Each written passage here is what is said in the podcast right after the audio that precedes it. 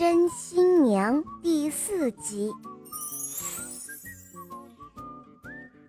当太阳下山的时候，小姑娘醒来了，只见千万盏灯火正照在她的脸上。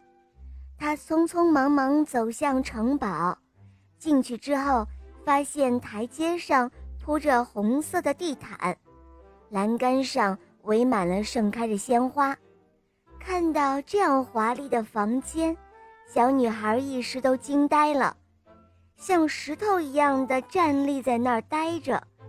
要不是她突然想起了她的继母，谁知道她会在那儿呆愣多久？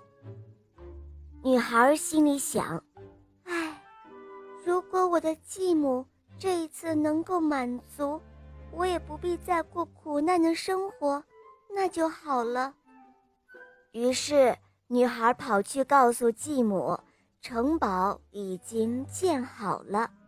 哦，是吗？我这就搬进去。她的继母说着，从椅子上站了起来。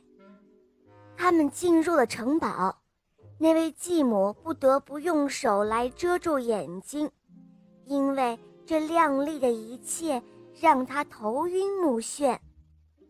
哦，瞧瞧，他对女孩说：“你轻而易举的就这样干好了这件事，我得给你点更重的活儿。”这位继母走遍了所有的房间，检查了所有的房间，查看了所有的角落，看看是否有什么遗漏或者欠缺，但是他什么毛病都没有挑出来。现在我们下去看看。他恶狠狠地冲着小女孩说：“因为厨房和地窖还得检查。哼，如果你遗漏了什么东西，我就会惩罚你的。”但是壁炉里的火烧得正旺，锅里蒸着肉，墙边放着煤和铲子，亮晶晶的黄铜炊具。摆得整整齐齐，什么都不缺，甚至连煤盆还有水桶都有。哦，天哪，真是见鬼了！我问你，哪扇门是通到地窖的？他大喊道：“哼，如果酒桶里没有装满酒，那就有你好看的！”哼。说着，他掀开了地窖的门。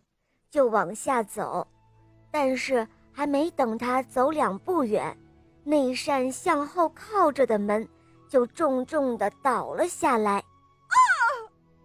小姑娘听到了一声尖叫，她马上赶过去举起了门，想要救继母，但是那位继母已经掉下去了。女孩发现她躺倒在地上。已经断气了。